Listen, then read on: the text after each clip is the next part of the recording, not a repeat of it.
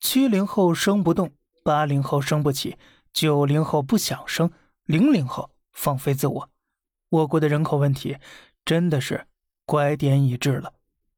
近日，卫健委首次公开了承认我国育龄妇女生育意愿走低，“十四五”期间呢，我国总人口将进入负增长阶段。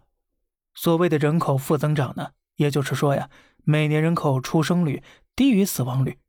我国当前人口老龄化逐年加剧，与此对应的是出生人口一路走低。根据最新公布的数据，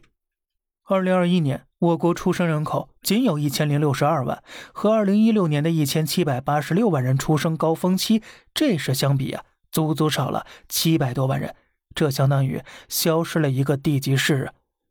还有一个扎心的对比，现在我国人口总数量已经接近峰值，进入零增长状态了。二零二零年我国人口净增二百零四万，二零二一年却只有四十八万，这点数值相较于我国十四点二亿的人口基数来讲，基本是可以忽略不计的。造成这种现象的原因，既有经济层面的，也有社会层面。综合总结下来，其实啊，就是房价高。工作生活压力大，养娃烧钱这几个因素了，但是这些问题短时间内都是得不到解决的，所以未来几年的人口情况应该不会得到扭转。人口进入负增长，对我们发展的影响将是巨大的。首先是经济方面，我国是产业、资本以及制造业大国，人口是我们的优势，人口转向之下，我们的优势也将不复存在了。特别是当人口减少。叠加老龄化增加，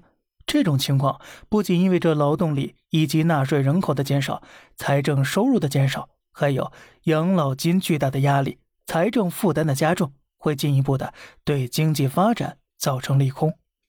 小日子就是前车之鉴呢。过去三十年，其经济发展几乎完全停滞了，根本原因就是人口红利的终结。其次就是房价了。过去二十年，中国城市房价不间断上涨的原动力就在于人口红利了。农村人口涌入城市，小城市人口涌入大城市，刚需推动，外加投资炒作需求之下，房价节节攀升。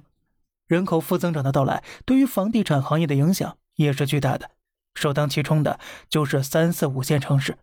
未来大多数中小城市的楼市将失去金融属性，只保留居住属性。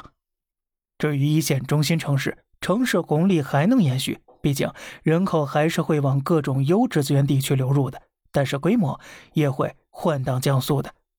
当然了，并不是一点好处都没有，人口减少能够进一步的促进我国在产业上面的转型升级。但是呢，就我们当前经济结构而言，肯定是弊大于利的。那么，想要解决人口负增长问题，只是优化和调整生育政策，把买房与生育二孩、三孩挂钩，意义并不大。